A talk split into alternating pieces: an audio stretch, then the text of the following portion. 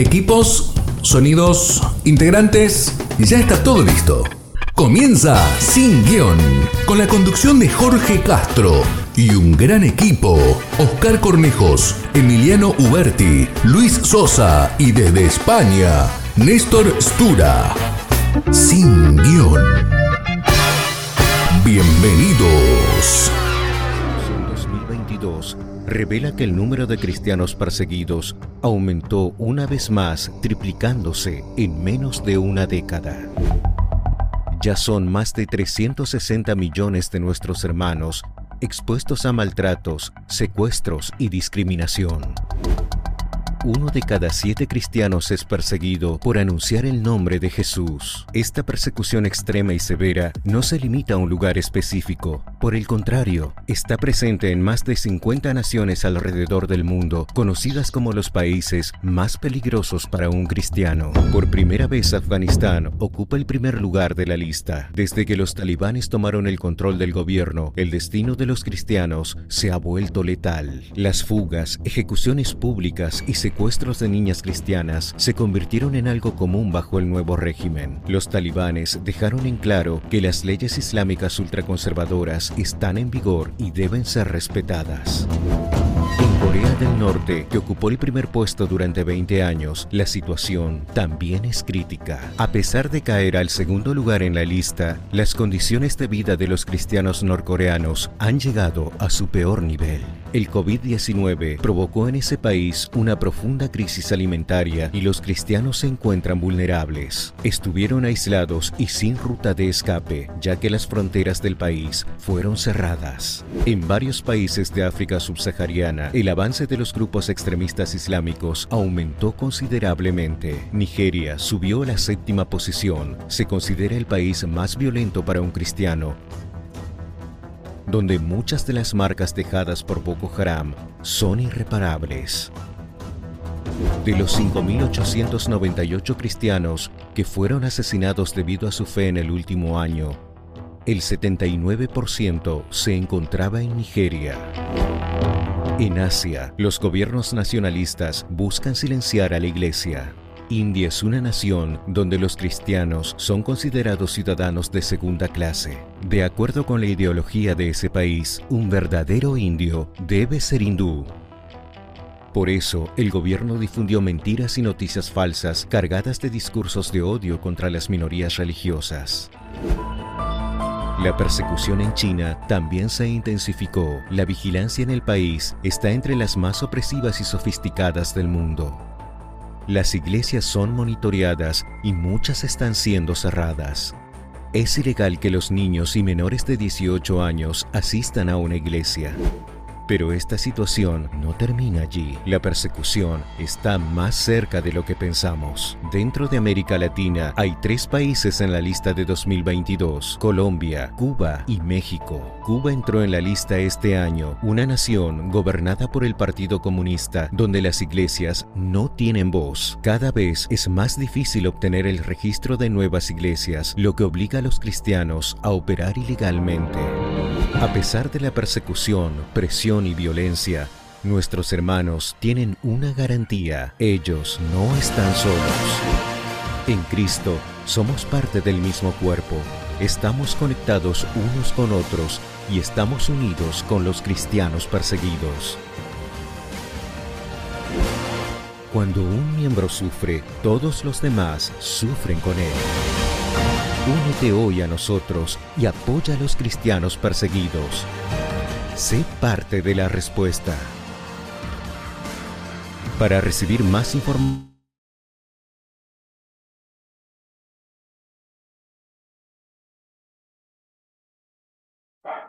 Eso, señores, era Muy bien. para comenzar nuestro programa sin guion número 95 de, esta, de este año y de todo este ciclo de sin guion, para hablar de un tema que en ocasiones lo hemos hablado, pero no lo hemos eh, hecho en profundidad. Hoy vamos a tener también una invitada que vivió en tierra perseguida y que nos va a dar en la segunda mitad del programa su visión de, de este tema. Muchachos, la primera por ahí pregunta es básica respecto a este informe de Puertas Abiertas, que es la que monitorea los lugares donde los cristianos están siendo perseguidos. ¿Qué les pareció? Si tenían idea de, de la persecución que se están viviendo, algún dato que les ha llamado la atención que no conocían o que suponían que no fuera tan así y que los haya sorprendido. Vale, eh, empiezo yo. El conocerlo, eh, lo conocía, no sé. Eh, yo, yo, creo que algo, algo, cuando digo algo es muy poca información, pero se da información. Lo que pasa es que pasa desapercibida porque es una información sobre lo que está pasando con los cristianos en el mundo que a veces en un noticiero, eh, por lo menos acá en España, puede ocupar, no sé, 30 segundos. Eh, se, comenta, ta, ta, y murieron tantos, una explosión en una, en una iglesia durante la misa, o entraron en misa y se llevaron a los chicos, em, y adiós. Es decir, eh, normalmente a través de la televisión abierta, normal, privada o estatal, solamente te enteras eh, del caso cuando ocurre. Eh, si querés estar o estás interesado en saber del caso y cómo se va desarrollando, tenés que ir a un medio católico.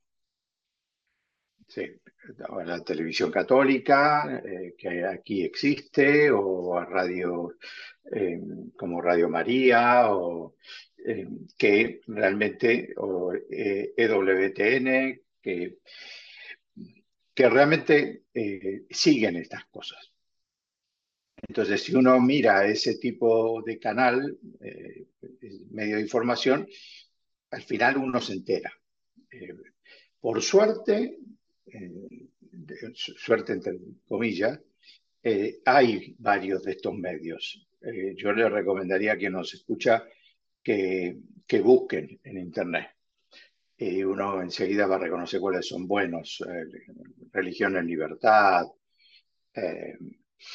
eh, eh, Info Vaticana, hay varios medios en Internet, algunos con videos, otros pura y exclusivamente escritos, pero, pero sí que hay, y uno generalmente en esos lugares se va enterando de todo lo que pasa.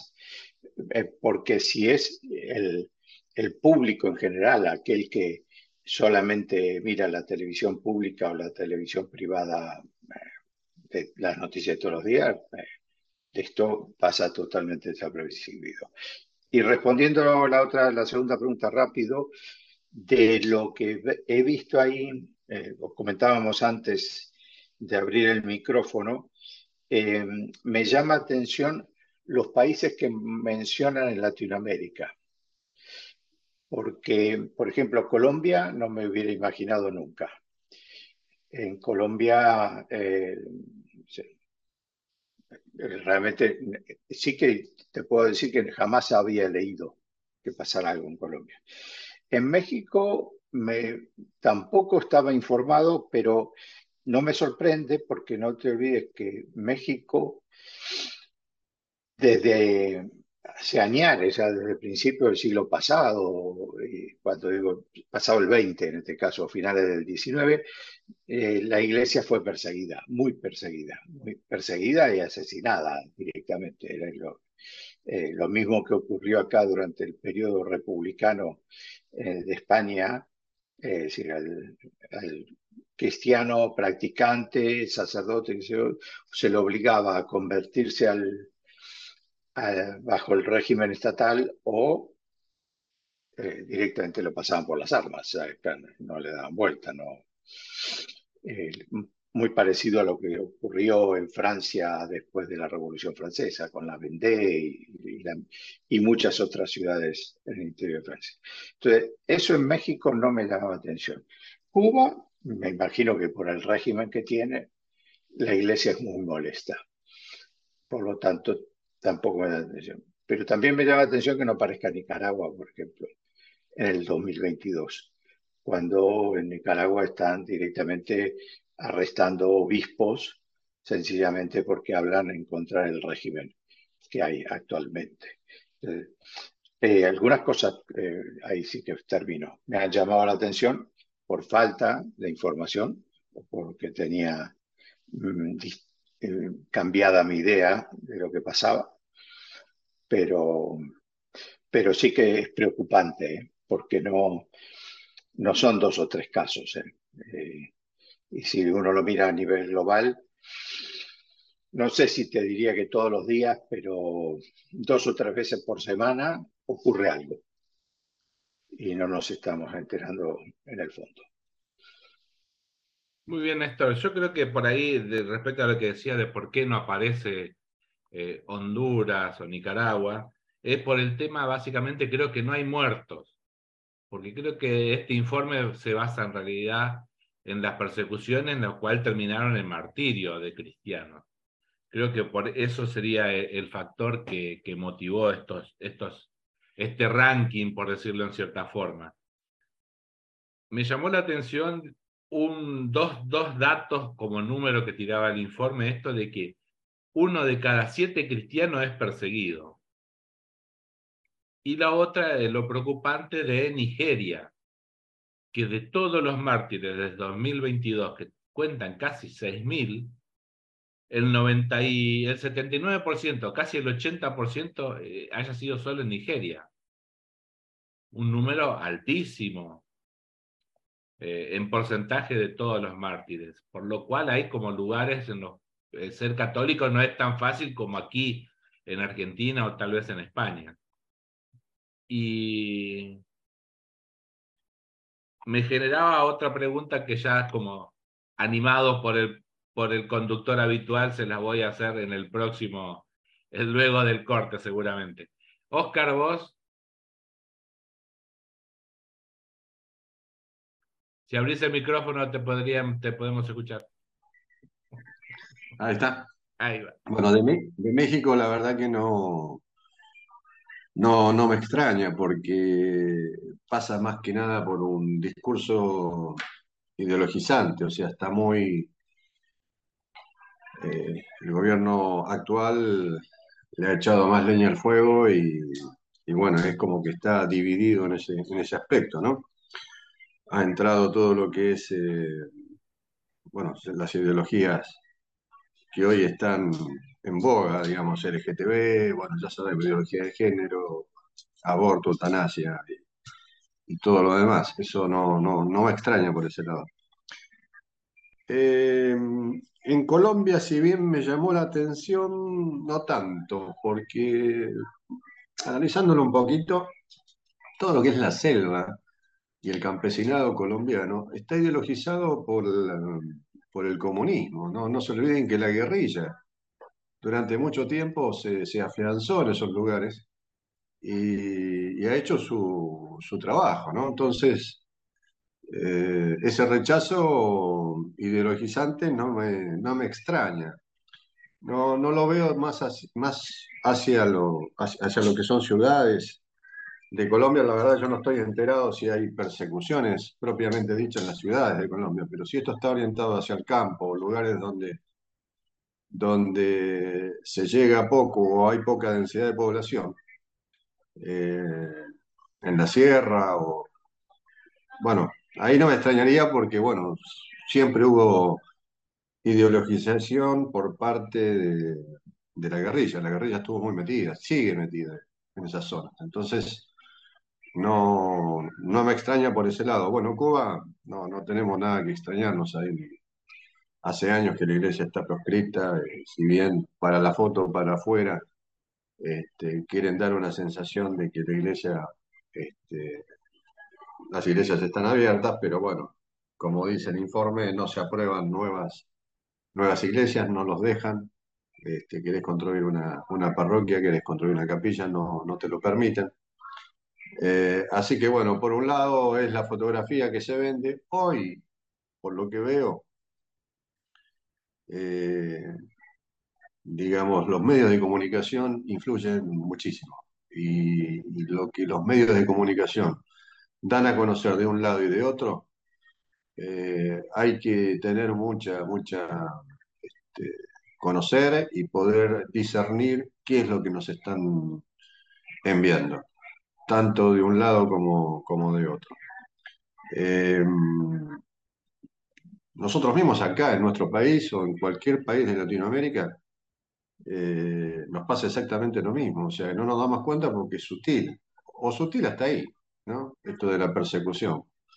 Si yo no, ya no puedo usar un crucifijo, un crucifijo en un lugar de trabajo porque ofendo al otro, si no puedo hablar de Cristo porque ofende al otro, si no puedo hablar de mi religión en libertad porque ofende al otro, o sea, todo lo que sea católico, todo lo que sea cristiano ofende al otro. Entonces sí está la persecución, por supuesto, y la tenemos acá y no la vemos. Ese es el problema. Ahí está el tema. Eh, guarda que nos están invadiendo con eso, primero tapándote la boca. Este, no dejándote emitir palabras. Bueno, después de eso viene la otra persecución, o sea, no, hay mucho, mucho que darle vuelta a esto. Entonces es preocupante, claro que es preocupante contra los católicos, contra los cristianos, en este caso, bueno, o católicos. Generalmente es más con los católicos que, este, que con los hermanos separados, ¿no? Eh, entonces, bueno, Corea del Norte, por supuesto que no me extraña para nada, no. China tampoco. Este, pero esta persecución la tenemos acá, la tenemos en los países de Latinoamérica, tenemos cerca, lo tenemos en la ciudad. Este, vamos a cualquier lugar y, no es fácil expresar nuestra, nuestra fe. Eh, somos atacados, cualquier cosa que los, LGTB organicen y cualquier acto, hay que bloquear todas las, iglesias, todas las parroquias, este, porque si no las, las incendian, les tiran pintura. Es decir, no vivimos en una libertad religiosa, guarda con eso. Guarda porque nos están amordazando. Entonces, eh, bueno, es complicado el tema y estamos nosotros, no nos damos cuenta. Fíjate que hablamos del, exterior, pero no hablamos de nuestro, de nuestro país. Y sí está, sí está la persecución. Muy sutil, pero está. Muy bien, muchachos, vamos a nuestro primer corte. Hoy vamos a elegir algunos que otros temas que hacen a esto. Básicamente de uno de que conocemos todos, Viva Cristo Rey, un canto de guerra en cierta forma de la persecución que sufrieron en México los cristeros, no ahora en este 2020, sino a principios casi del, del, siglo XX, fines del XIX, principio del XX, en el cual, bueno, ese fue un grito que motivó a la resistencia y defensa de la fe en su momento. Y ya seguimos con el segundo bloque de Sin Guión. ¡Viva Cristo Rey!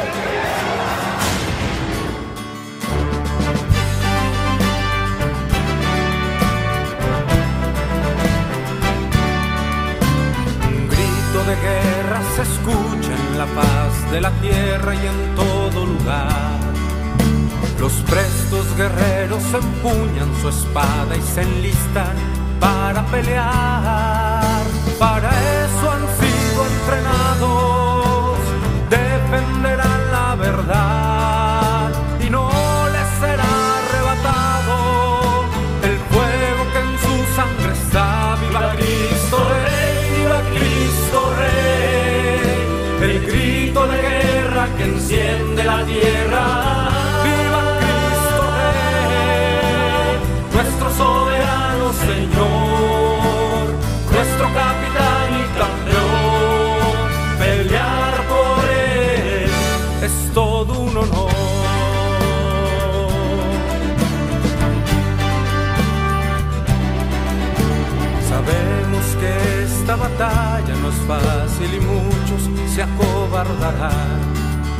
Y bajo los dardos de nuestro enemigo sin duda perecerán. Yo tendré mi espada en alto como la usa mi Señor. A él nada lo ha derrotado. Su fuerza es la de Dios. Viva Cristo Rey, viva Cristo Rey enciende la tierra. Viva Cristo Rey, nuestro soberano Señor, nuestro capitán y campeón. Pelear por él es todo un honor.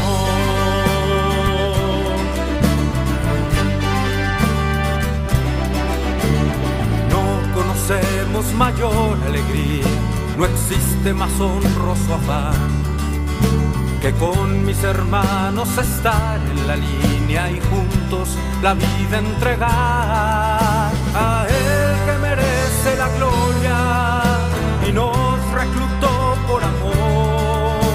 Ante la rodilla se dobla y se postra el corazón. Viva Cristo Rey, viva Cristo Rey. El grito de guerra que enciende la tierra es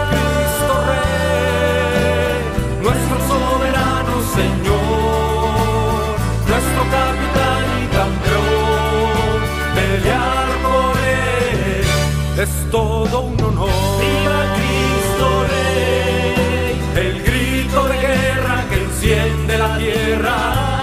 ¡Viva Cristo Rey! Nuestro soberano Señor,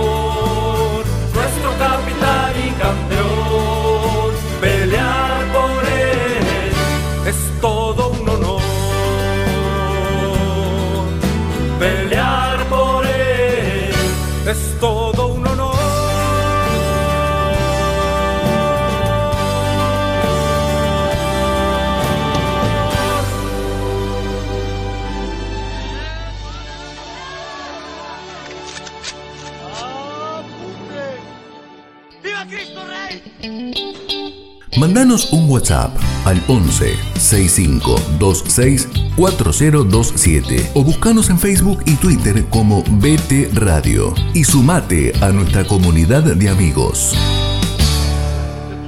Ahora la pregunta sería esta para nosotros. ¿Nosotros estamos listos para soportar una persecución? No, la persecución de básica, digamos, esta de, de la burla, de que nos estén denotando, alguna cosa que, la persecución bien, digamos, que, que implique casi el martirio. ¿Estamos dispuestos a soportar o preparados? No sé si dispuestos, porque por ahí estamos dispuestos, pero eh, a enfrentar el momento habría que enfrentarlo. ¿Cómo nos sentimos ante esa posibilidad?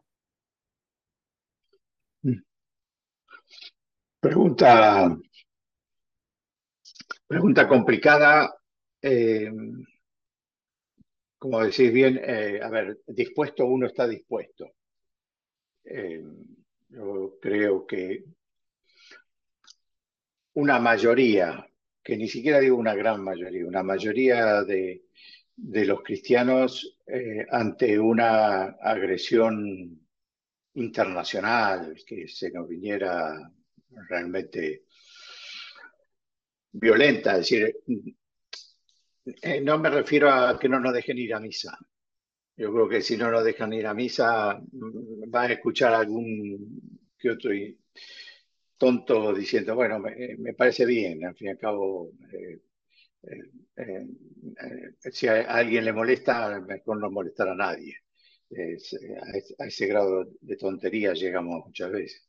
Pero em, si la, cosa se pone más, más dura, como lo fue, como estaba comentando, no, hace tanto tiempo atrás, en realidad no lo es hoy en día los países de los que estamos hablando, de España o de Argentina, pero sí que, que lo fue 80 eh, años atrás, es decir, donde realmente había muertos eh, del lado cristiano, y perseguidos y asesinados por ser cristianos, eh, juzgados en la calle por brigadas que se supone que sabían o decidían qué era lo que había que hacer y acusados y juzgados en ese mismo instante y, condenados y asesinados.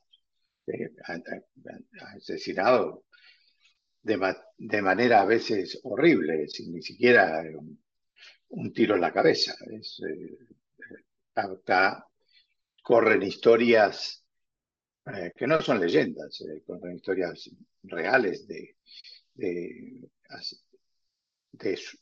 como diría, justiciamientos de sacerdotes, de monjas, etcétera, que que mejor no contarlo, pero pero que realmente se ponen los pelos de punta. yo creo que ante una situación como esa, el, número de cristianos bajaría enormemente. Ya los que serían proclives a defender su fe hasta ese punto, creo que serían contados con lo de, una mano. creo que, que no es una cosa tan simple, no es. Segundo, eso suponiendo que no hubiera un, una respuesta desde de este otro lado. Y eso responde un poco a la segunda pregunta. Si estamos eh, dispuestos, entonces yo creo que sí, una parte. Y, si, y la segunda, que era si estamos preparados, yo creo que no. Eh, ¿Qué quiero decir? A principios del siglo XX, cuando ocurría esto en la mayoría de los países nuestros, había una conciencia cristiana y el poder, entre comillas, el poder que tenía la iglesia era muy grande.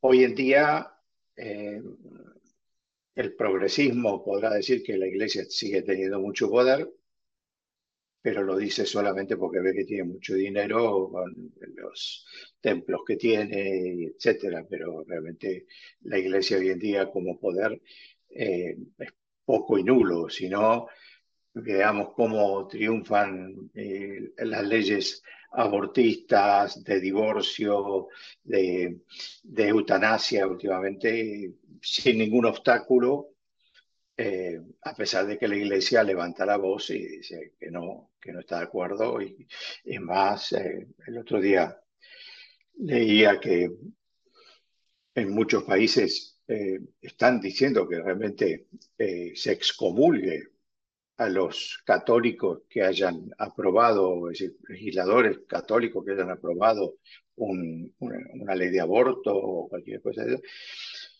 porque, es decir, pero en realidad no pasa de eso. No, no, entonces, si hubiera un combate más, más duro, más, eh, carne y hueso, con, armas. Yo creo que nosotros estaríamos protegidos desde ese punto de vista. Amparados y protegidos por el Señor. Eh, de eso estoy convencido. De la misma manera que estoy convencido, ejemplo, que hablo de este tema, que aunque vayamos perdiendo alguna de estas batallas, como las que acabo de mencionar, aborto, eutanasia, etc., la batalla final la ganaremos. Quizás no estemos ninguno de los tres que estamos presentes aquí para verlo, pero seguro que la ganaremos. Es decir, eso es eh, convencimiento. El Señor, yo creo que a lo largo de los años, con todo esto lo que va haciendo es un filtrado, acá en España se diría un cribado, pero un filtrado decir, de quién pasa y quién no pasa pero al final los que pasen, esos, esos habrán ganado. El resto será el llanto y el rechinar de dientes, como dice la escritura. Así que em, creo contestarte las dos preguntas brevemente. Es decir, eh, dispuestos, yo creo que sí que puede haber disposición, no de una gran mayoría, una pequeña mayoría o o más o menos la mitad de la gente, de los cristianos.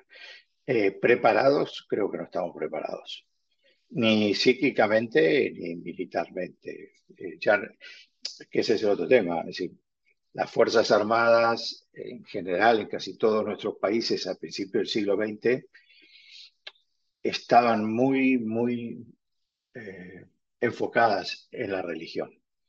Y se, era el soporte de ellos.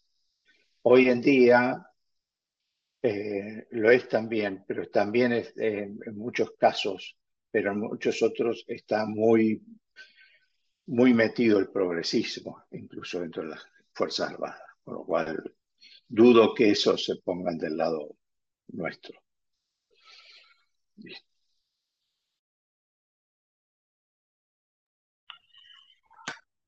Bueno, cortito porque se nos va haciendo la hora ya de, de atender a la, a la hermana Guadalupe. Eh, estaba escuchando y, y ante la pregunta de Luis, eh, yo creo que no, no estamos preparados eh, para afrontar una, una persecución física este, de un enemigo que, que nos persigue por, o que nos perseguiría por cuestiones religiosas. Pero mm, me acordé de dos o tres eh, frases del Evangelio y una de ellas, yo estaré con ustedes hasta el fin de los tiempos. Esto indica que, la iglesia siempre va a prevalecer y que Cristo va a estar con su iglesia. Eh, por lo tanto, podrán matar el cuerpo, ¿no? Eh, pero a Cristo no lo pueden, no lo pueden borrar. Eh, yo creo que en estos momentos, cuando hay momentos así, yo creo que el Espíritu Santo da lo que el hombre no tiene, ¿no? Este, si hay miedo, da valor, si hay, bueno, todo lo que, todo lo que se necesita para afrontar una situación como esa, creo que el Espíritu Santo lo da en ese momento. Así que yo confío en esa situación. Por ahí me cuesta mucho ponerme, porque vivimos, dentro de todo seguimos viviendo en un país, este, yo creo que sigue siendo mayoritariamente católico, aunque un católico por ahí, el punto de vista tradición, más que practicante. Eh, entonces me cuesta mucho meterme en la cabeza un- un- una persecución de ese tipo. Eh, y bueno, también Cristo no- nos anticipó esta situación eh, y a veces la tenemos que saber discernir, ¿no? En el Evangelio yo vengo a traer división entre ustedes. No, no, no. Como que esto permanentemente a través de los siglos se ha dado, esta, esta, esta persecución. Eh, no sé qué ha pasado por ahí con persecuciones, si habrá habido eh, persecuciones de este tipo después de, de Roma este, o de la caída del Imperio Romano, año 400, más o menos 400 y algo, 350 en adelante. Eh, si hubo este, otro tipo de persecuciones, sí, yo creo que, bueno, más o menos en la época de- del Imperio Otomano también se los persiguió muchísimo a los cristianos y se vivió, creo que se han vivido momentos en esas épocas peores que, que ahora. Eh, y la iglesia sigue, sigue viviendo, sigue, sigue de pie. Son dos mil años donde la iglesia ha permanecido de pie. Eh, así que bueno, yo me, me ato a, a lo que dice el Evangelio, ¿no? Esto yo estaré con ustedes hasta el fin de los tiempos. Este, él prometió esta iglesia que no será destruida y, y como la iglesia somos todos y Cristo es la cabeza. eh, bueno, matarán el cuerpo, pero no van a matar el espíritu, eh, que es fundamental. Y vuelvo a insistir en esto, yo creo que el Espíritu Santo da lo que no se tiene en estos momentos. Gracias, Oscar. Sí, yo creo que también eh, esta pregunta me la, he, eh, me la he hecho yo particularmente más de una vez. Si surgiera una persecución a la fe aquí en Argentina, si estaría, cómo estaría, digamos, dispuesto a enfrentar esas persecuciones.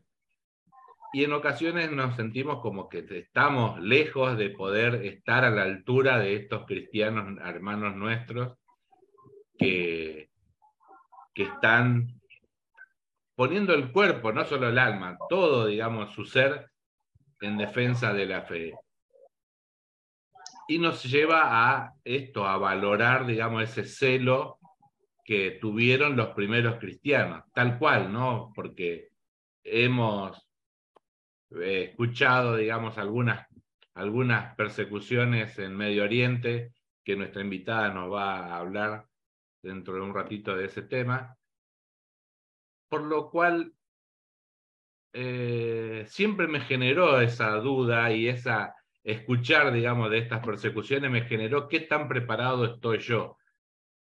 Y siempre me, me, me, mueve a esto de entender, de verme yo cómo estoy en la vivencia de mi fe. Si ese celo ap apostólico, con esa vehemencia que hacemos estos programas de tratar de llevar a mucho a la fe, cómo me pone a mí de cara a la persecución, que va más allá, como decía hace un rato, de la persecución que te sufrimos normalmente todos los días. El destrato que sufrimos en el trabajo, en las relaciones, muchas veces en las relaciones familiares, en las relaciones de amistad, por el solo hecho de ser católico, que un poquito como que hay como que nos, una burla hacia nuestro sentir y hacia nuestro ser católico. Y en ocasiones por el respeto humano también no ponemos las verdades de la fe bien al, en el tapete para hacer frente a esas cuestiones de la fe.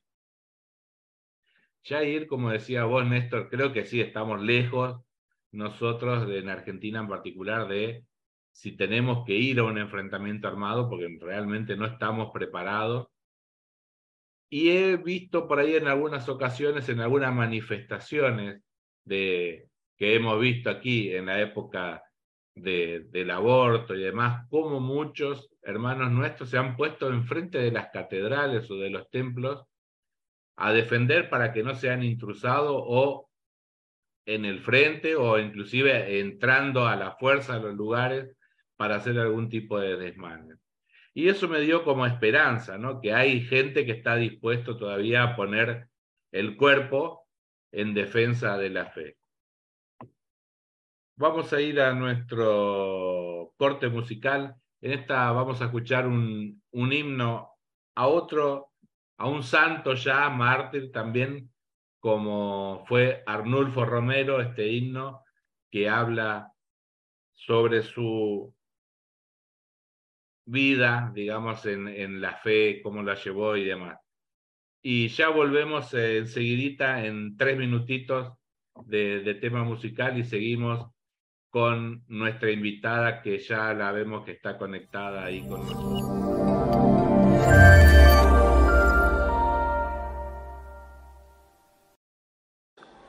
Una vez muerto, fue difamado, calumniado, ensuciado.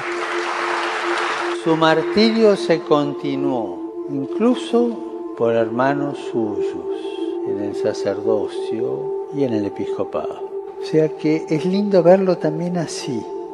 Un hombre que sigue siendo mártir después de haber dado su vida siguió dándola dejándose azotar por todas esas incomprensiones y calumnias. Eso a mí da fuerza, ¿no? Solo Dios sabe las historias de las personas y cuántas veces a personas que ya han dado su vida o que han muerto se las sigue lapidando con la piedra más dura que existe en el mundo, la lengua.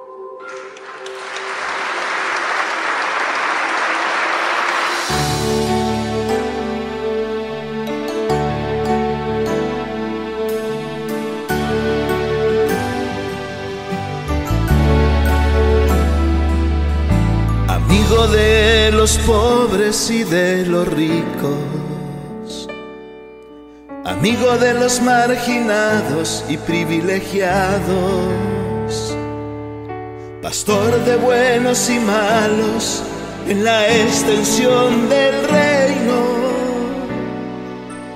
Ese eres tú, Monseñor Romero.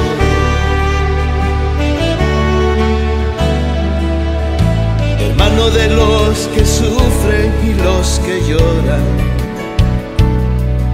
profeta de la verdad y la justicia. Siempre quisiste estar junto a tu pueblo, aunque eso te costara la vida, San Oscar Romero.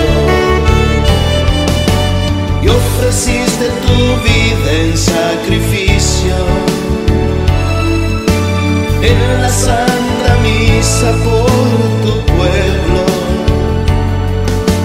Uniste tu sangre a la preciosa del Cordero,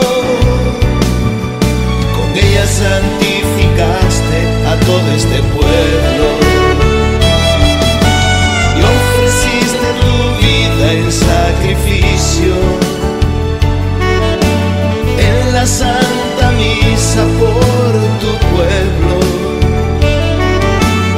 Diste tu sangre a la preciosa del cordero. Con ella liberaste a todo este pueblo.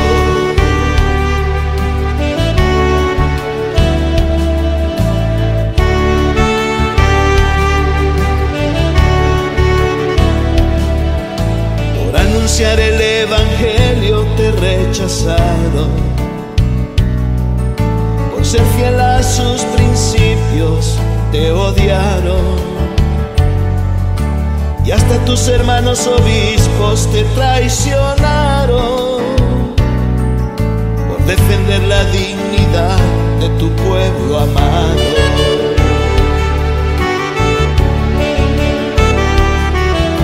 Después de tantos años brilló la justicia. Con el día del derecho a la verdad en la ONU te honraron en la iglesia universal reconoció tu legado, subiéndote a los altares junto a tu pueblo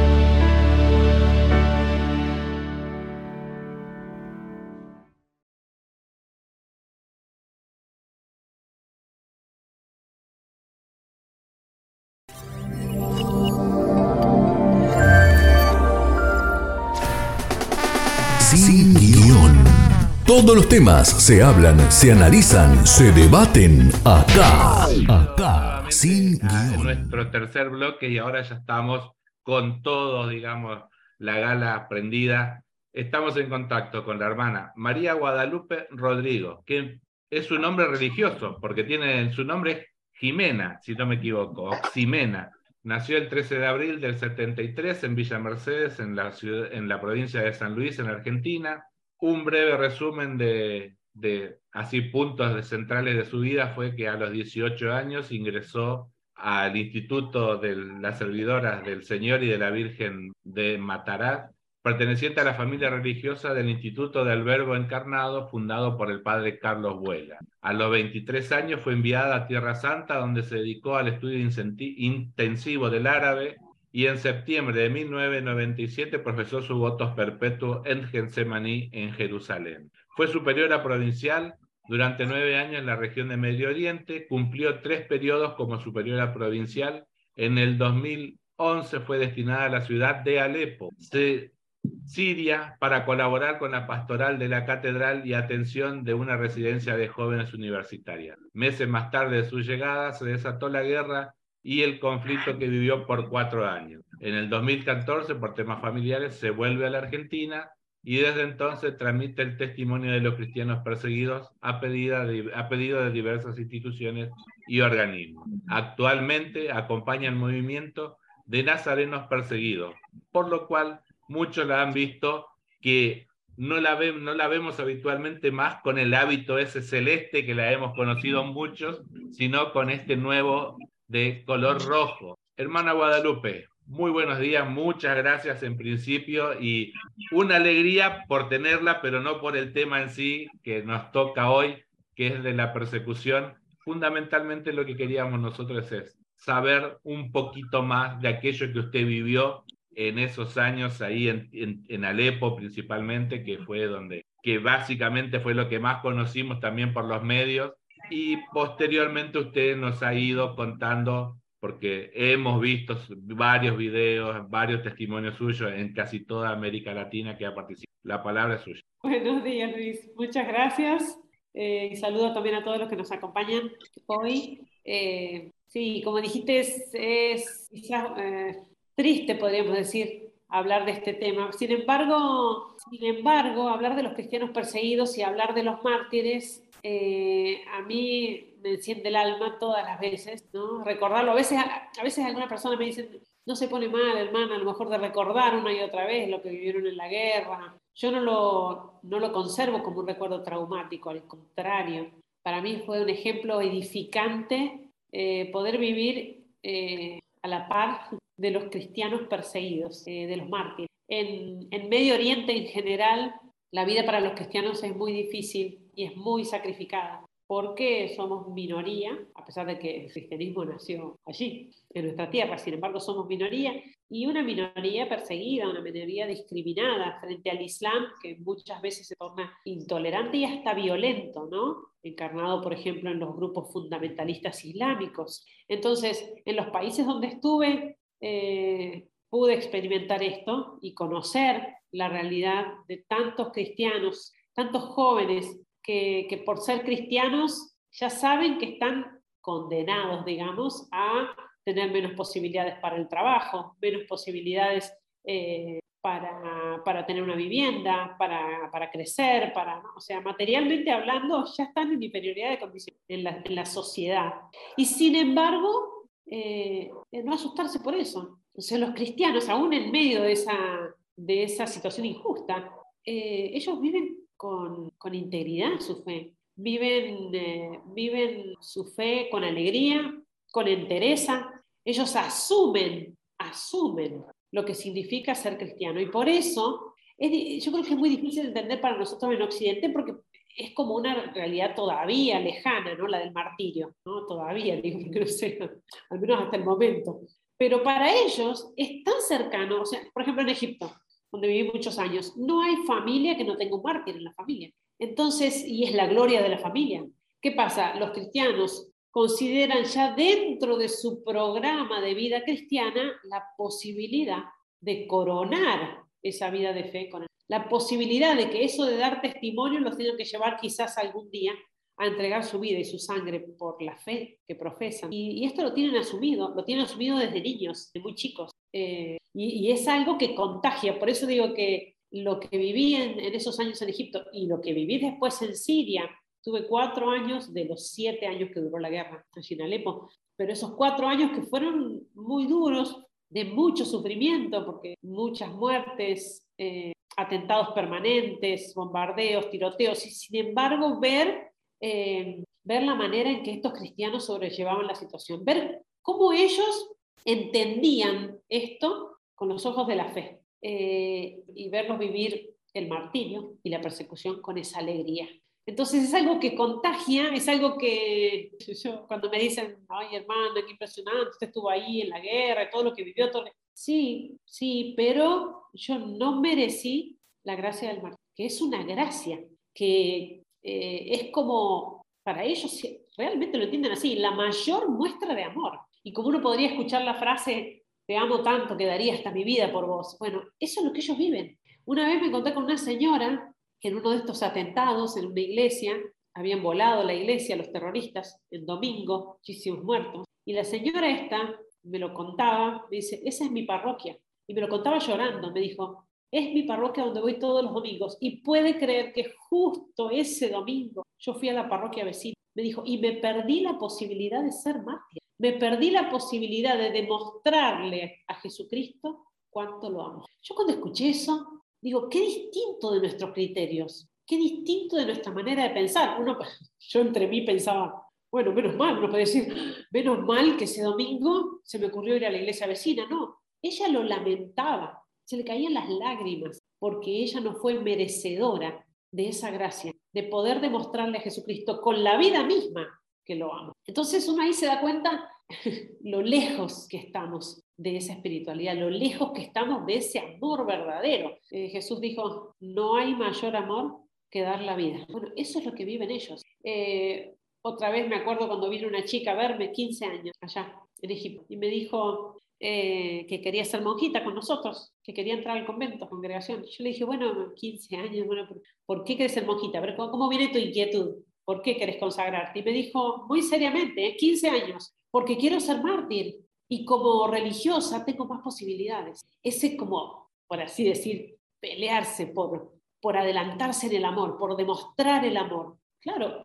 va totalmente en, contra, totalmente en contra de la mentalidad del mundo actual, que predica justamente lo contrario, ¿no? Pasarla bien, cuidar mi propio bienestar, ¿no? El cuidado por el cuerpo, por la salud, que está muy bien, pero que tiene que ser ordenado a la salud del alma. Entonces, eso, ese desorden, ese desorden de preocuparnos primero por lo material, primero por, lo, por el físico que por lo espiritual, hace que tengamos la sociedad como la tenemos. Y esto, ojo, en, yo había vivido situaciones así impresionantes realmente de, Egipto, admirable esa espiritualidad tan profunda de estos cristianos, pero cuando llegué a Siria en 2011, yo ya conocí, había ido varias veces de visita a visitar las hermanas nuestras, nuestra comunidad, pero ya llegué en 2011 destinada a este lugar. Y ciertamente en Siria la realidad era un poco distinta. Primero porque la convivencia era buena con los musulmanes, muy buena. Pero además había mucho bienestar económico, mucho. Un país muy desarrollado, Siria, muy independiente económicamente. Entonces gente de clase media, alta, muy occidentalizado, incluso hasta contagiado un poco de los vicios de Occidente. Una vida social intensa, de mucho, mucho desorden también. Entonces, también entre los cristianos eso implicaba una fe un poco mundana, digamos así, un poco superficial, de la apariencia. Llega la guerra. Yo, llego, yo, fui destinada en 2011, enero del 2011. Marzo del 2011 empieza la guerra. Se desata la guerra, que fue en realidad una invasión al país de grupos terroristas islámicos, y empiezan los ataques permanentes, el cobardeo y, y los atentados, y la persecución. ¿Y qué hace esta gente? Estos cristianos se aferran a su y ahí se fortalecen en el sufrimiento. Entonces eso también nos enseña cómo estas cosas que son males, son males, la guerra es un mal tremendo, la persecución es un, es un daño, es un mal, y sin embargo Dios se las arregla para sacar de eso un bien. Y por eso los cristianos de nuestra parroquia, me decía una vez un señor de la parroquia, nosotros como cristianos en Alepo estábamos necesitando es decir, ellos con estos acontecimientos no es que decían, ay, ¿por qué Dios nos ayuda? ¿Dónde está Dios? ¿Por qué ahora nos persiguen? No, no, no, no, no. Ellos se daban cuenta que su fe estaba floja. Ellos se daban cuenta, como me lo dijeron expresamente, estábamos tan entretenidos con las cosas del mundo que nos olvidábamos de lo importante. Y ahora la guerra, la persecución, el sufrimiento vino a poner cada cosa en su lugar, reaccionar. Bueno, a ver, ¿qué estoy haciendo por cuidar la salud de mi alma? ¿Estoy preparado? Yo estoy preparado para el cielo. Y por eso en definitiva, para nosotros fue una experiencia hermosísima, a la par que muy dolorosa, pero de mucho beneficio espiritual. Porque en definitiva es lo que uno comprende cuando tiene que sufrir eh, exteriormente, podríamos decir, o humanamente hablando. Y es un mal, el sufrimiento, la enfermedad, las dificultades, las incomprensiones, las injusticias, las humillaciones. Y sin embargo, detrás de eso hay un bien que si uno sabe descubrirlo, puede vivir como vivían ellos.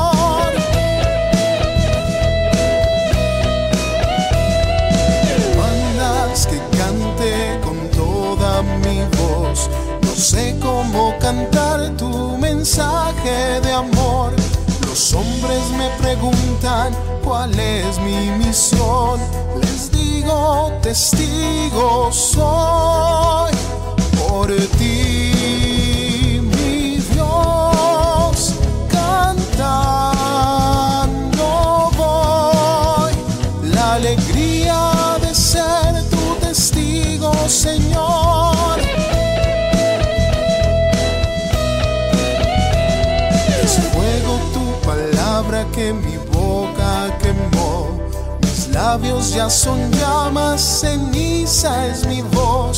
Da miedo proclamarte, pero tú me dices, no temas, contigo estoy. Por ti,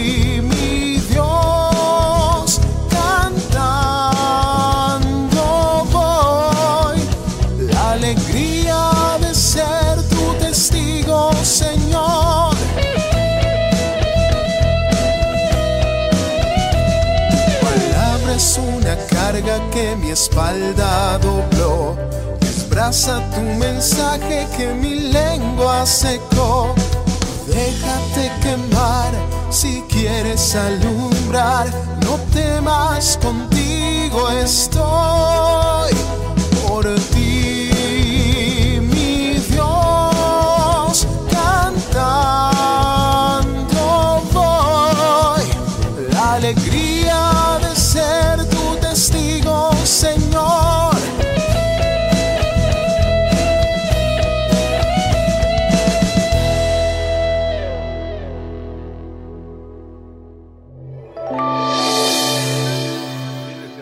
se le nota en la, en la cara aquello que lo- la estamos viendo, digamos, esto de vivirlo con esa alegría, ¿no? La alegría del Evangelio, como nos decía una, en, una, en un documento el Papa. Y hace unos minutos atrás nos preguntábamos nosotros mismos, ¿cómo estamos nosotros preparados para vivir una persecución de ese tipo que, en la cual estuvo usted? Y teníamos, bueno, esto de que estamos como un poco lejos de, de lo que usted comenta, ¿no? Y la, la pregunta que me, que me surge ahora a mí para preguntarle a usted, usted en esos momentos de la guerra, ¿en algún momento sintió que estaba en peligro cerca del martirio?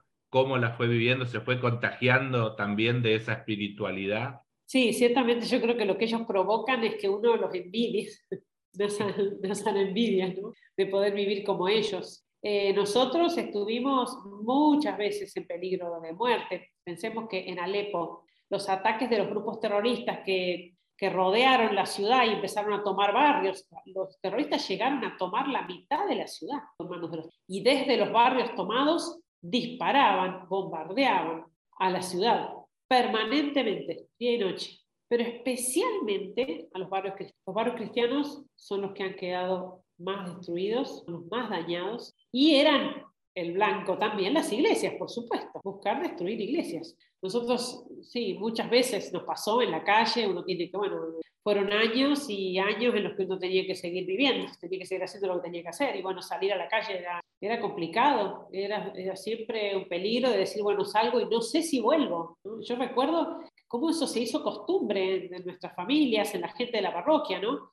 Los chicos salir al colegio y despedirse de sus padres, esa despedida de quien no sabe si regresa. Y lo mismo, una mamá que sale a comprar el pan, era despedirse de la familia por las dudas que no regresara. Y nosotros, y nosotros lo mismo. Digamos, fue, fue una situación que evidentemente nos llevó a fortalecernos en la fe. Yo he escuchado, por ejemplo, a los cristianos, está- estábamos en misa, en medio de la misa, y los bombardeos tremendos, muy fuertes, escuchar los aviones y, y pensar en qué momento cae acá, escuchar explosiones explosiones explosiones. Eh, y, y recuerdo haberlos escuchado decir, bueno, si es ahora, si cae acá la bomba, en medio de la misa, qué mejor momento y qué mejor lugar. Entonces pasamos situaciones difíciles muchas veces, era muy típico andar por la calle y que te cayera una bala cerca y levantarla calentita todavía del suelo, o estar comprando en un lugar rápido, salir y cuando se da vuelta ese lugar cae un proyectil y vuela todo. O sea, nosotros vivimos incluso una, una situación eh, muy, muy, muy trágica con la caída de un misil en la esquina de la parroquia. Probablemente el objetivo era la parroquia, pero bueno, son tampoco que son totalmente direccionables, ¿no? Ellos tiraban un poco como al azar, ¿no? Más o menos como para dar en el barrio y a- o, o cercano, cercano a la iglesia. Y bueno, el proyectil, el, el misil cayó en la esquina y provocó muchísimos, muchísimos muertos, unos 400 muertos. Fue tremendo ese ataque, tremendo. Fue a la una del mediodía. Yo estaba justo subiendo las escaleras, saliendo a la terraza. El edificio donde vivimos es obispado y tiene tres pisos, dos pisos bajo tierra. De hecho, dormíamos en los sótanos, por lo que los de los ataques eran tremendos, de, perdón, de noche. Entonces, eh, bueno, yo estaba subiendo las escaleras, saliendo a la terraza, porque en la terraza tenemos una pequeña habitación donde está el lavabo. Y como había llegado la electricidad, nosotros ya teníamos una hora de luz o dos horas de luz por día. Cuando llegaba la luz había que aprovechar hacer todo. Entonces yo estaba por salir a la terraza para ir a poner el lavarropa y me llama uno de los sacerdotes del obispado, me llama desde abajo, hermana. Le digo, ya vengo, padre, es un minuto que pongo el lavarropas y bajo. El padre me dice, no, hermana, venga, que le tengo que decir algo. Yo siempre digo, santa obediencia. Cerré la puerta, la trabé, incluso una puerta de hierro muy grande, la trabé, gracias a Dios, y bajé. Apenas hice unos pasos. El misil provocó muchísimos daños en la iglesia, en el, edificio. Yo estaba ahí en el tercer piso, en la ventana, de hecho, de las escaleras, y en el medio de la explosión tembló todo el edificio, yo estaba al lado del padre, que teóricamente me iba a decir algo que ni sé qué sería, y, y, veíamos pasar, tercer piso, veíamos pasar por la ventana los restos de, de, vehículos, de asfalto, había, había restos humanos en todas las terrazas. Fue, fue tremendo ese ataque, fue tremendo. Pero digo, por un ratito, por unos segundos, si yo salía a la terraza, a lo mejor hoy no estoy acá contándolo. Dios sabe por qué. Yo muchas veces he pensado, digo, bueno, podría, podría haberme Dios dado la gracia del martirio. Y sin embargo, si no me la dio, es porque también tengo encomendada esta tarea de, al regresar a Argentina, por cuestiones de salud de mi familia, de fuerza mayor, tuve que regresar, dejar la misión con mucho dolor. Sin embargo, encontrarme con esto de tener que testimoniar. Es decir, toda esa gran riqueza que queda como un poco escondida ya, porque esto se conoce poco. Es una riqueza enorme para toda la iglesia, somos mártires de nuestros tiempos, hay que darnos a conocer, hay que aprovecharse de esa sangre, que no caiga en vano. Entonces, evidentemente entiendo que por algo Dios quería que regresara. Cuando regreso se forma este movimiento laical de los nazarenos y que, llevan adelante esta misión que comparto con ellos de, de testimoniar a los mártires y a los cristianos perseguidos, porque estas historias, estas, estas, estos ejemplos de fe sacuden a cualquier cristiano, y no cristiano también, sacuden, nos interpelan, bueno, a ver, yo estoy, yo estoy dispuesto a vivir así mi fe, yo estoy dispuesto a jugarme de esta manera por mi identidad cristiana, o estoy siempre como, bueno, un pie acá y un pie acá, ¿no? Sí, sí, bueno, yo soy, no, yo soy católico, no, yo soy muy creyente, pero a mí me parece bien el aborto, o yo, bueno, yo creo que apoyo la homosexualidad. O sea, ¿cómo se entiende todo eso? ¿Cómo esa, esa identidad aguada muchas veces, ese cristianismo tibio que se vive muchas lamentablemente, en general estoy... Claro, los mártires nos sacuden, nos sacuden con su radicalidad, no hay nada medias para ellos, nada medias, es todo nada. Yo he escuchado a los jóvenes allá decir que me corten la cabeza. Yo soy cristiano, a mí el cielo no me lo quitan, el alma no me la tocan, que me hagan lo que quieran. ¿Estamos nosotros dispuestos a decir una cosa así? O inmediatamente cuando vemos un poquito de, de, malestar, no, no quiero ofender no, no, quiero, no, no quiero contrariar porque yo no voy a ir al choque con nadie y hay que no, entonces no hablo de Dios, no nombro a la Virgen. Acá me mantengo así, que nadie sabe bien qué pienso, ¿no? Disimulo mi fe, ¿no? Sí, yo soy católico, porque voy a misa el domingo y bendigo la mesa en mi casa, y después resulta que en el trabajo y entre mis amigos soy un mundano más. ¿Qué es eso? ¿Qué clase de fe estoy viviendo? Por eso los, yo veo a los nazarenos, ¿no? Que se acercan. Los nazarenos son laicos, es un movimiento laical eh, que se ha extendido mucho en muchos países con la misión de rezar por los cristianos perseguidos. Rezar por los cristianos perseguidos hablar de ellos, moniarlos, hacerlos conocer y vivir la radicalidad de los Porque aparte de nada nos sirve, sí, predicamos mucho, hablamos, bueno, yo quiero vivir como ellos, con esa radicalidad, no quiero estar recortando el Evangelio como conviene eligiendo y, algunos mandamientos no me van y algunos mandamientos los dejo al costado. O sí, yo, pero yo con Dios directamente la iglesia no me va. Entonces, los nazarenos que se acercan, ¿no? Hay, hay un grupo incluso de nazarenos que se quieren comprometer más y hacen son laicos consagrados nazarenos, voto de pobreza, castidad y obediencia, que van renovando cada año. Y se dedican a esta causa. Viven algunos en comunidad, aquí en Buenos Aires conmigo, otros viven en sus casas, porque el laico consagrado puede vivir su consagración en su casa. ¿Y ellos qué dicen en general? Yo veo la, la frase que se repite, que es el denominador común de su vocación. Ellos dicen, vengo buscando radical. O sea, sobre todo los jóvenes, ¿no? Los jóvenes buenos que tienen, que tienen ese deseo de servir a Dios de ser santos, están cansados de que ir a confesarse y que le digan, ah, pero eso no es pecado, no eso todos lo hacen, ya está. Antes era así, pero ahora están cansados de eso. Entonces, evidentemente el ejemplo de los mártires arrastra. El ejemplo de los mártires, yo creo que ellos encienden el corazón y nos llevan a esa entrega generosa, a darlo todo, a dejar incluso esas cosas que, que bueno, tengo que hacerlas, gusten o no o tengo que dejar de hacerlas, porque mucho, porque me parezca que... Entonces esa entrega radical yo creo que los mártires que nos empujan.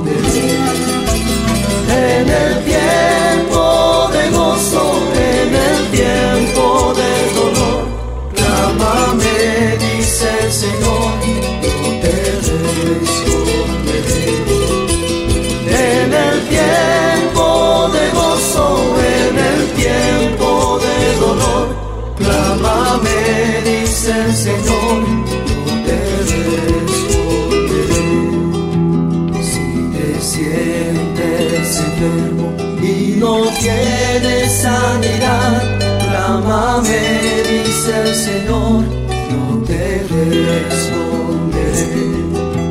Si te sientes enfermo y no tienes sanidad, clámame, dice el Señor, yo te responderé. En el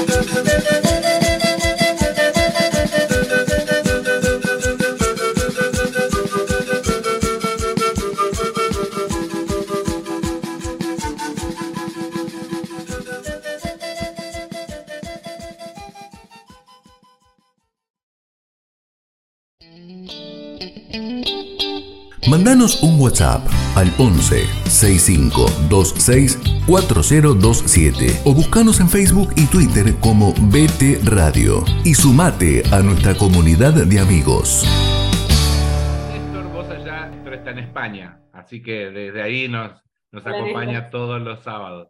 Oscar está como yo en Buenos Aires. ¿Alguno de ustedes, muchachos, alguna pregunta para Sí. la hermana? ¿Qué tal? Eh, mucho gusto también. Mucho Eh.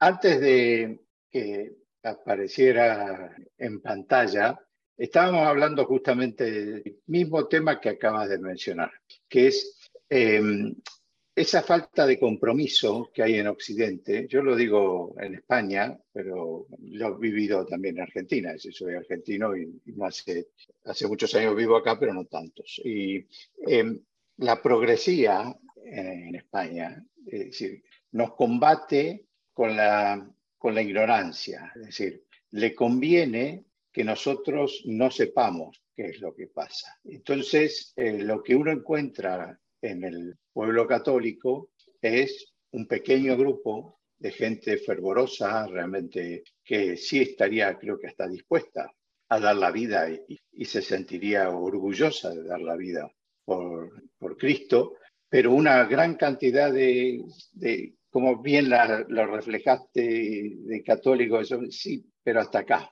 Y si, si viene el aborto, y, y, bueno, tiene derecho la mujer a elegir, qué sé yo, y si la eutanasia, bueno, que si sufre mucho, pobre, y, si, y así con todo, todo y sí, no hay problema. Que yo.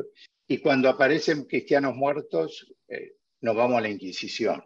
Bueno, al fin y al cabo nosotros hacíamos lo mismo. Eh, y, y así vivimos. Y, realmente yo veo esa falta de conocimiento.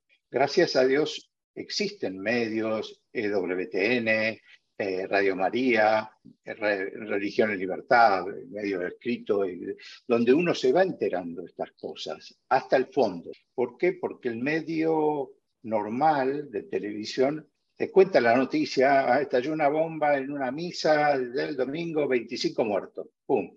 Al día siguiente no sabemos más nada. Si uno seguía por la televisión, no, nada, no pasó más nada.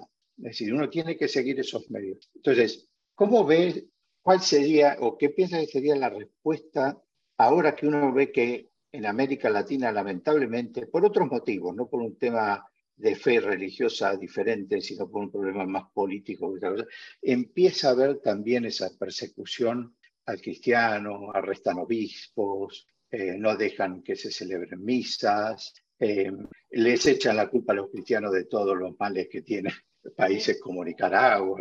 ¿Cómo crees que será la respuesta del católico latinoamericano? Bueno, yo espero que, que, esta persecución, porque también es persecución, por más que sea más sutil, en Nicaragua no es sutil, pero en nuestros ambientes es una persecución real la que se está viviendo y un ataque a la fe, a través de las leyes, a través de los medios de comunicación. Y, y esto y esto puede hacer despertar realmente a cristianos. Es lo que yo digo que sucedió allá, en Siria. Eh, si nosotros sabemos aprovechar este, este sufrimiento y esta persecución, esto será para fortalecer la fe. Lo que pasa es que, bueno, que, por eso hay que rezar mucho. Por eso la misión de organizaciones es rezar por los cristianos perseguidos. ¿Para qué? Para no sucumbir frente a esta persecución, sino fortalecerse aún más en la fe. Ciertamente esto es un plan, un plan, es una agenda que se viene, que se viene cumpliendo paso a paso, ¿no? De nuestros países en Latinoamérica. Estamos hablando ya de prácticamente de nuestros países, ya gobiernos en la parte son comunistas, eh, que son directamente anticlericales, que van contra la fe y que, y que aprovechan a través de las leyes. Eh, entonces, eso debería hacer despertar a los católicos y darse cuenta de que detrás de esto hay un plan que evidentemente Satanás aprovecha de todo esto y que ¿no? es el demonio el que está alimentando justamente todo esto, pero nos tiene que hacer reaccionar.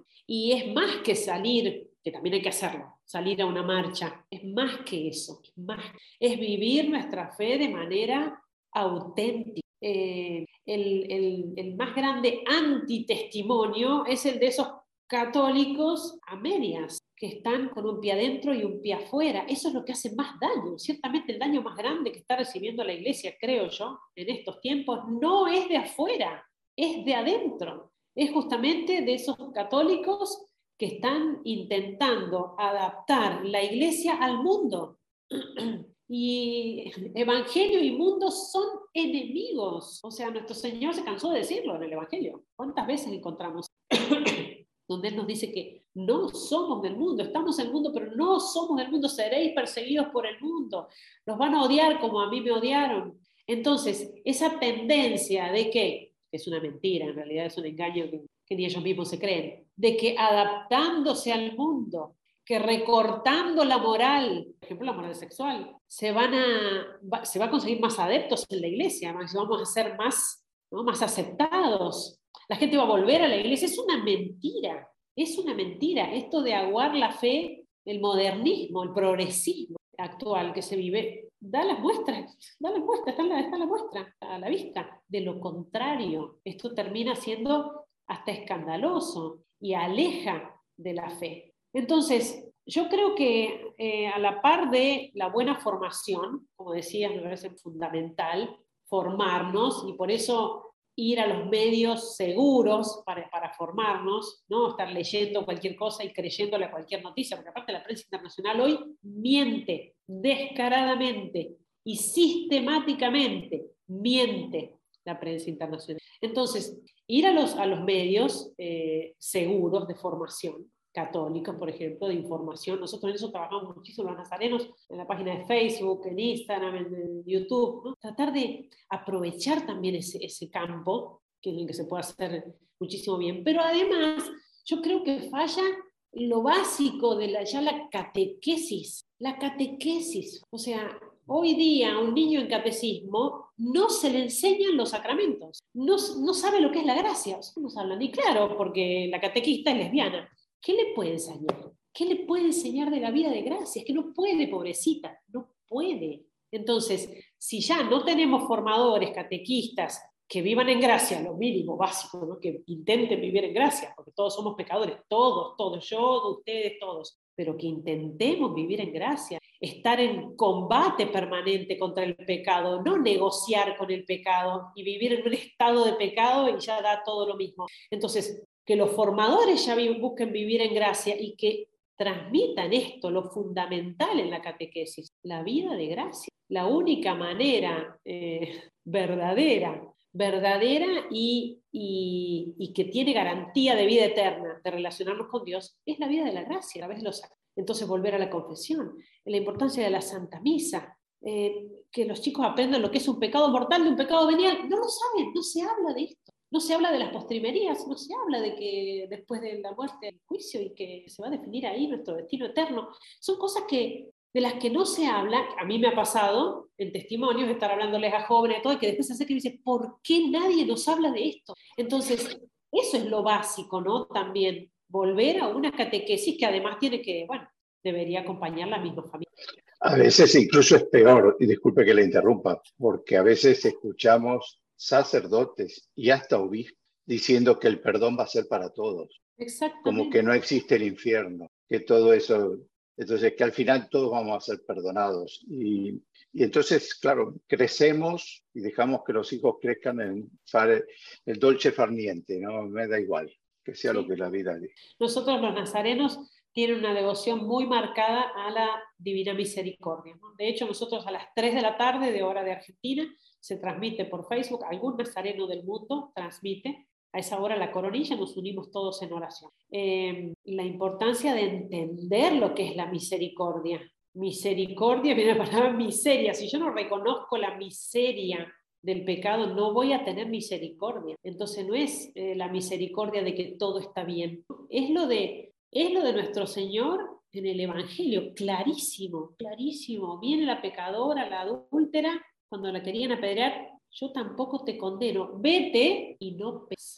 Ese no peques es lo que, lo que, he recortado. Claro que, vamos, que va, a tener misericordia la adúltera y cualquier pecado, no peques más. También está en eso que tampoco se enseña más que cuando uno se va a confesar tiene que estar no solamente arrepentido del pecado, sino tiene el propósito de enmienda, que se llama, es decir, el firme deseo de luchar contra ese, contra ese pecado. Entonces estamos hablando de cosas muy básicas, muy básicas que yo les digo a los chicos, esto hay que empezar a enseñar catequesis, porque ese es nuestro problema. Y los chicos, los jóvenes, crecen con esa mentalidad, pobrecitos, que tampoco tienen la culpa de no haber recibido. Muy bueno, hermana, eso es algo que en este programa siempre hemos tratado de hacer también, ¿no? Tratar de llevar lo que nosotros decimos la sana doctrina, ¿no? Esto de hemos hecho de, algún que otro programa en el cual recalcábamos esto. Muchas veces la catequesis no es una catequesis porque no se fomenta el encuentro, es una clase de religión, como pasa en la mayoría de los colegios donde hay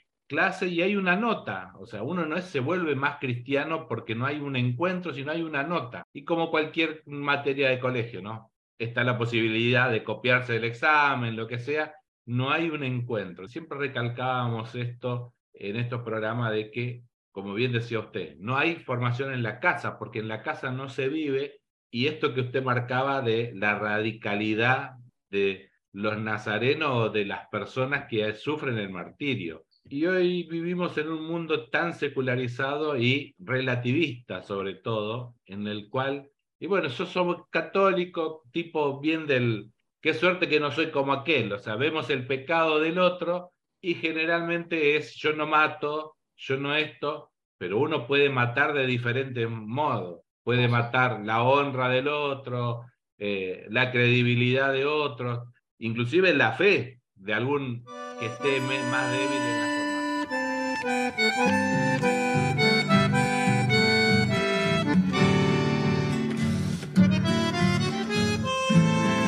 Ahora sí puedo decirles, y a todos de corazón, lo que por boca de su Hijo vino y dijo nuestro Dios,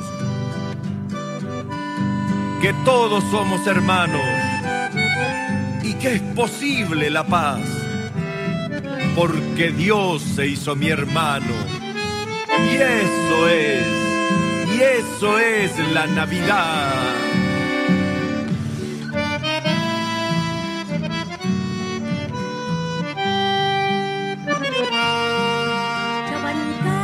Dos mil años y aún se escucha la versión que más bien parece un cuento de lo que allá sucedió. Una chica y un muchacho, la María y el José, con el niño Dios en brazos, en el portal de Belén. Dios con nosotros y entre nosotros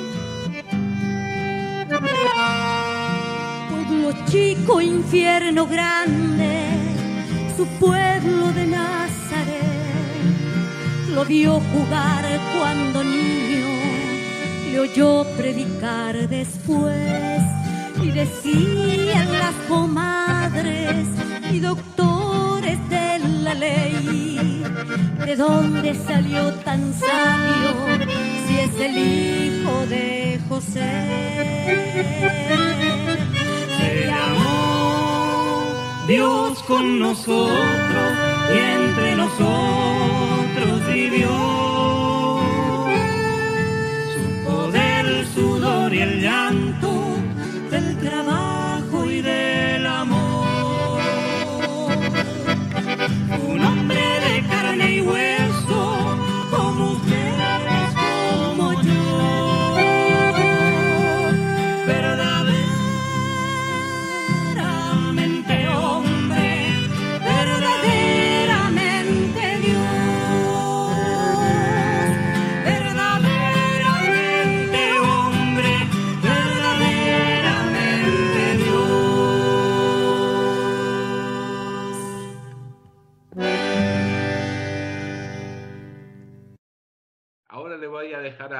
que estuvo muy callado y lo vi anotando, así que ahí habría que tener cuidado con esa pregunta.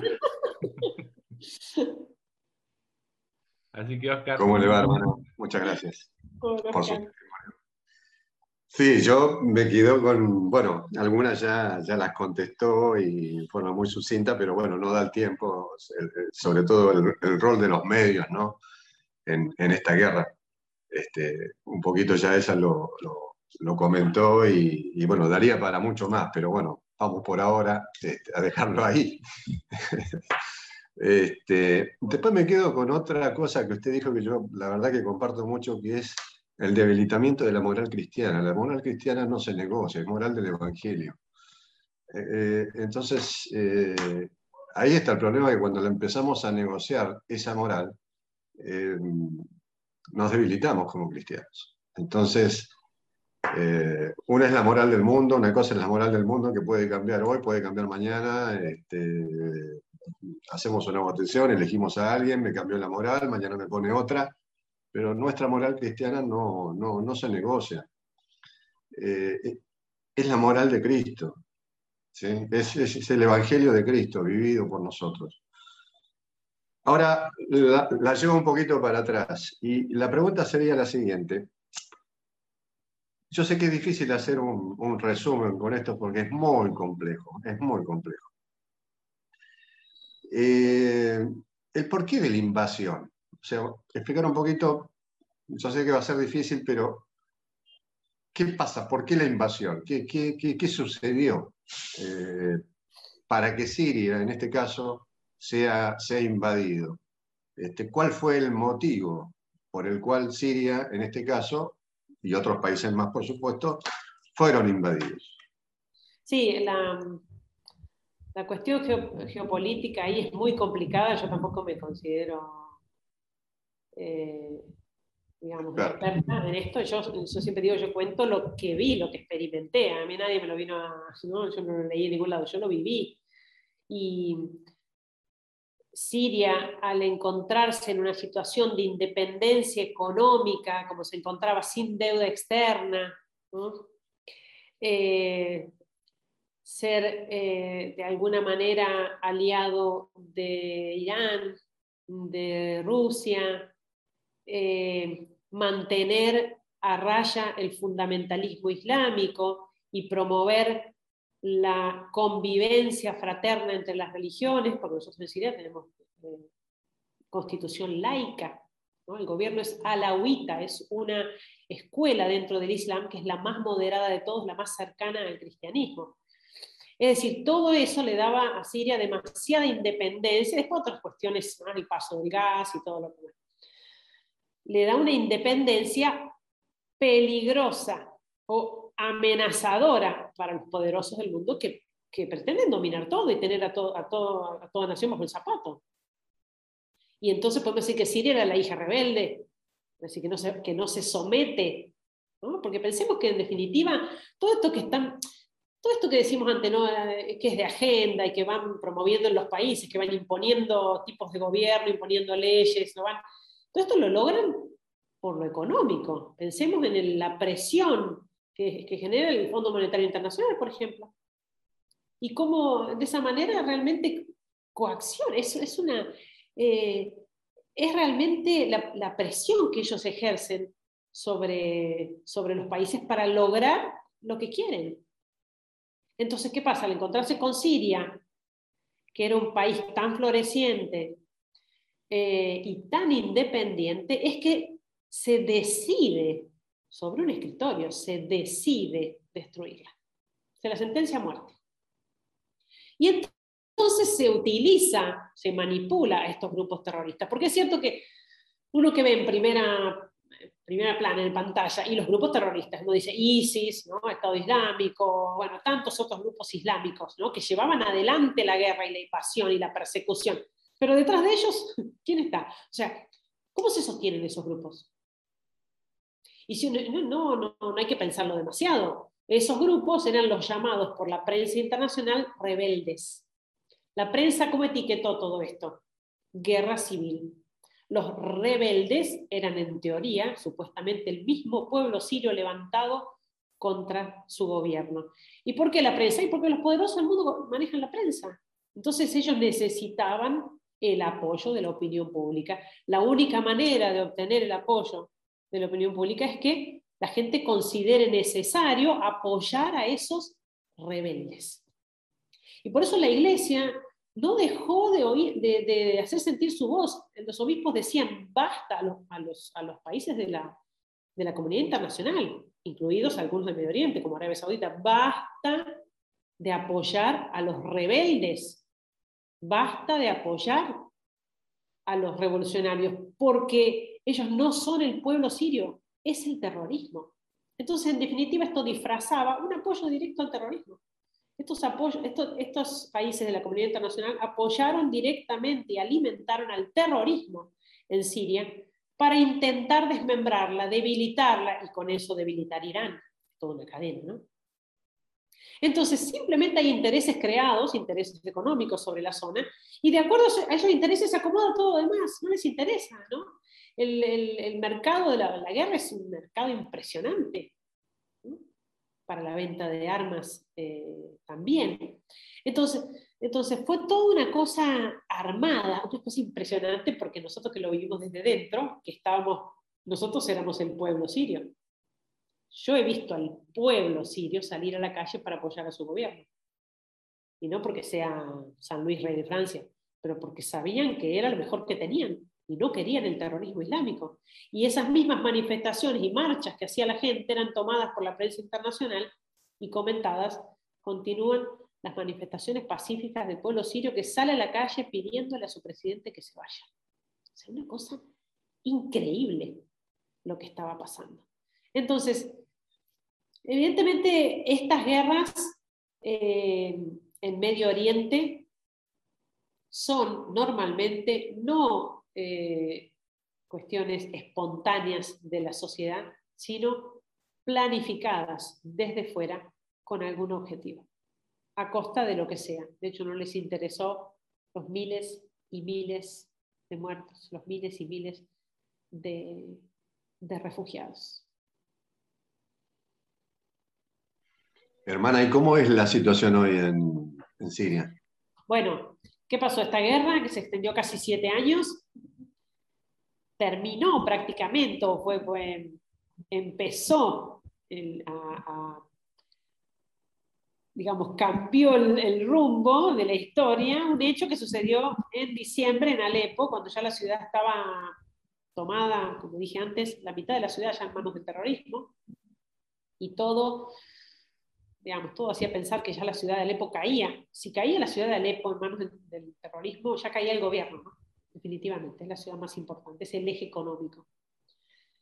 En, eh, un año antes, en el 2015, me habían entregado en, México una copia de la, imagen de la Virgen de Guadalupe, de la tilma, una copia de tamaño como la original, para mandarla a Alepo. Los que me la dieron, los nazarenos que me la dieron allá en México, me dijeron, la Virgen de Guadalupe tiene que estar en Alepo porque ella librará y protegerá a sus hijos. Eso fue 2015, tardó mucho, tardó un año en llegar la imagen, fue muy difícil hacerla entrar, no tuvo grande. Llegó a Alepo en noviembre del 2016 la imagen. El obispo la entronizó en la catedral en nuestra parroquia.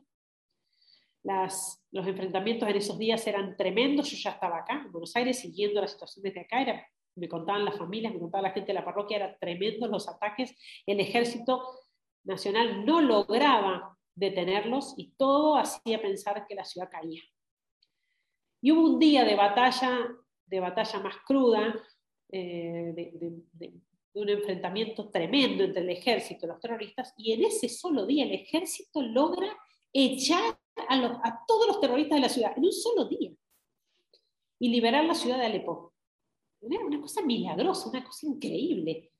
Eso sucedió el 12 de diciembre, el día de la Virgen de Guadalupe. Por eso esa noche del 12 de diciembre la gente salió a la calle, por primera vez en siete años, salir a la calle a festejar. Pasaron prácticamente toda la noche festejando la liberación de su ciudad.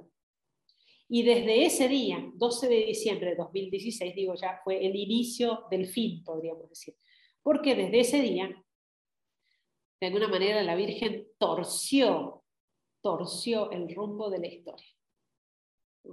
Y desde ese día el Ejército Nacional empieza a recuperar pueblos y a echar a los terroristas hacia el noreste de la, del país. Actualmente la situación está, digamos, en general bajo control, salvo algunos puntos en el noreste que quedan unos focos de, de terrorismo que lamentablemente es muy difícil de combatir. Pero bueno, queda, ¿no? me comunico siempre con las familias de allá, queda el postguerra que es tremendo. La destrucción, la falta de fuentes de trabajo, de abastecimiento. Después, bueno, tuvieron como, como a todos, los golpeó toda esta situación de la, pandemia y todo eso. Entonces, una situación difícil la que están viviendo ciertamente, pero eh, eso nos da muestras de cómo, en definitiva, Dios es el que maneja los hilos de la historia. Justamente, Oscar, cuando hablábamos nosotros de este tema, antes de que usted llegara, decía esto, ¿no? De la confianza en la promesa que nos hace el Señor, ¿no? De que los poderes del infierno no prevalecerán sobre su iglesia. Y usted lo manifestaba también así, ¿no? Que puede que estemos así como en un momento de desesperación, pero el Señor siempre se encarga con algún signo en particular de mostrarnos su presencia todavía, a pesar de, que ya haya partido casi dos mil años atrás, de su paso y su presencia por la historia, ¿no? Sí. Y por eso yo creo que lo de los mártires es muy esperanzador. Nosotros nos toca muy de cerca, nosotros con el dando testimonio, nosotros vemos, nos consta la cantidad de conversiones que se están dando por los mártires. Y esas son las que conocemos. Porque cuántas personas vienen y te dicen, yo me convertí porque vi un video, de, un buen video, una, una prédica, una charla. Entonces, eh, es cierto que estos medios están utilizados para el mal, pero se pueden utilizar para el bien, muchísimo. Y Dios a través de estos medios está así haciendo milagros. Entonces, eh, el problema es que el bien no hace ruido como lo hace el mal. ¿no? el tema de, a mí me encanta el ejemplo del bosque. En un bosque, un árbol que se cae hace un ruido, un estruendo tremendo, uno que se cae. Y todos los que están creciendo todos los días no hacen ningún sonido. Y están creciendo todos. Entonces, tampoco hay que asustarse, tampoco, que, y tampoco nos interesa a nosotros el número, no nos interesa qué dice la mayoría. O sea, eh, nosotros sabemos que, que siempre seremos unos pocos. Eso ya lo dijo nuestro Señor. Nosotros, el populismo no va con nosotros, no es lo nuestro. Entonces, eh, hay que seguir adelante con esa esperanza, ¿no? Eso es re importante, Luis, eso que dijiste, porque también puede ser que ese, toque de angustia que a veces uno encuentra en los cristianos de, de, buena voluntad, de una fe firme, que están como desesperanzados, pero se encuentran solos también, ¿no? Se encuentran solos y ven que a veces no encuentran ni siquiera en la misma iglesia o en sus pastores el apoyo que necesitan, ¿no? el respaldo.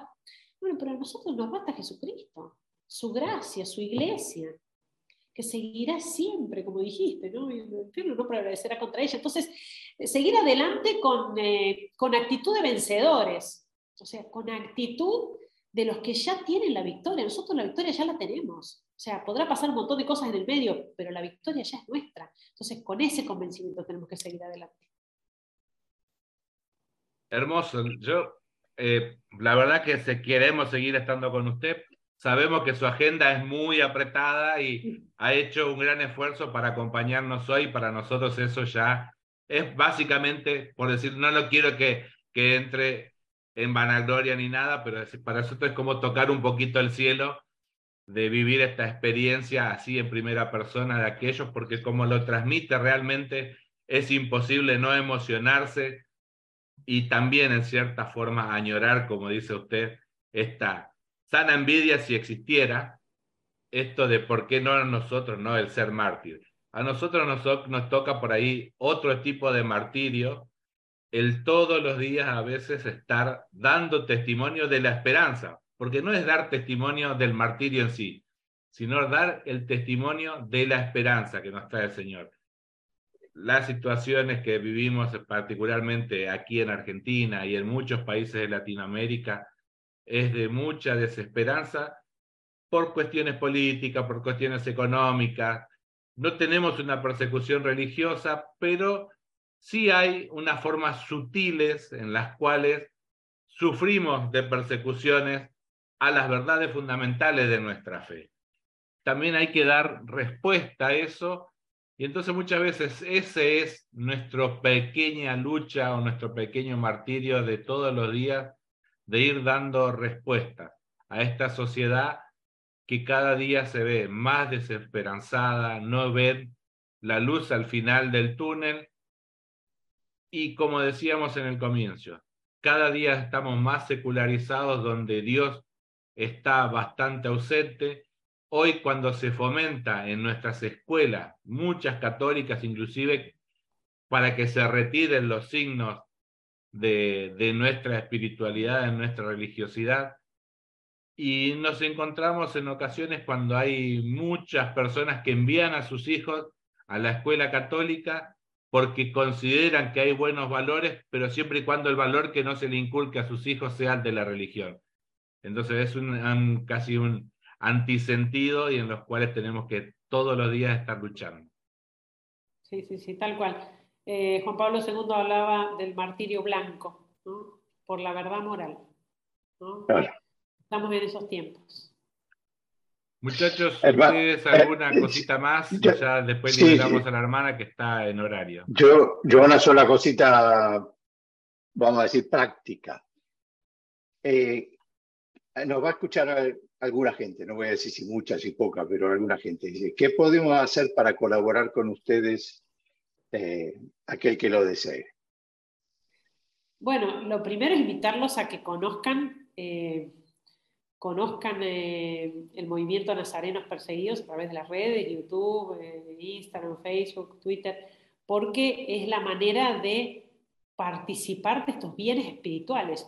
Es como compartir las gracias de los mártires y hacernos portadores de esas gracias. Y por eso los invito en primer lugar a eso, a rezar por los cristianos perseguidos y a difundir esto, a conocerlo, a darlo a conocer a otros, porque realmente es un arma para la, para la conversión. Por supuesto que se puede apoyar eh, al movimiento de distintas maneras. Eh, ahora, por ejemplo, hay un grupo de misioneros eh, de los laicos consagrados que van a empezar una misión en el Líbano. Se van a establecer en el Líbano. Hay cuatro laicos consagrados, dos de Argentina, uno de, una de México, otra de Colombia. y ellos se van a establecer en el Líbano, una misión, empezar a estudiar el árabe, para apoyar el granito de arena nuestro, ¿no? Para apoyar a los cristianos para que no se vayan, para tener realmente una, un, respaldo, una posibilidad de permanecer en su tierra, de sostenerlos de alguna manera. Bueno, quiero cooperar con la misión, puedo ayudar de ese modo y tantos otros modos, ¿no? Eh, evidentemente que la ayuda eh, material es necesaria y se puede hacer muchísimo bien, pero sobre todo el apoyo de la, de la oración. Por eso una, tanto una cosa como la otra, de acuerdo cada uno a su posibilidad, la oración siempre, como es gratis, la podemos hacer todos. Eh, y bueno, y en la medida de las posibilidades, colaborar, por supuesto, ayudar con el, con el granito de arena. Muy bien. Muy bien, hermana, muy agradecido por el momento. La queremos comprometer para algún otro momento en que podamos volver a hablar un poco más de esto y seguir cumpliendo esto que usted nos dice, dar a conocer estas realidades de estos mártires y hermanos nuestros que están poniendo el cuerpo y no solo el alma en la difusión del Evangelio. Muy agradecido y hasta un próximo encuentro. Bendiciones para usted. Vamos a poner todos los enlaces en el, nosotros este programa, después lo ponemos también en formato de podcast, en Spotify y en todas las, las redes y los principales portales de podcast. Vamos a poner también ahí los links a las distintas redes sociales de los nazarenos perseguidos. Muchas gracias, gracias y que Dios los bendiga. Igualmente, gracias, que tenga una buena tarde.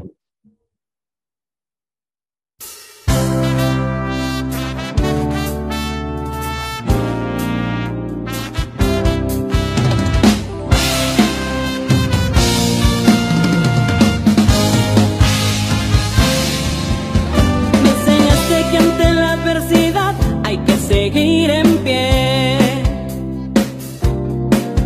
Que se debe tener mucho carácter defendiendo la fe.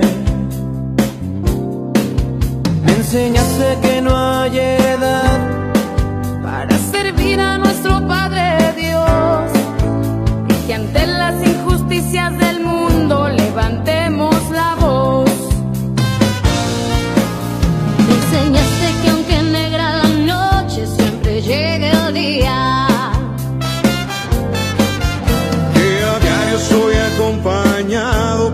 Jesús y María. En tu ejemplo está la verdad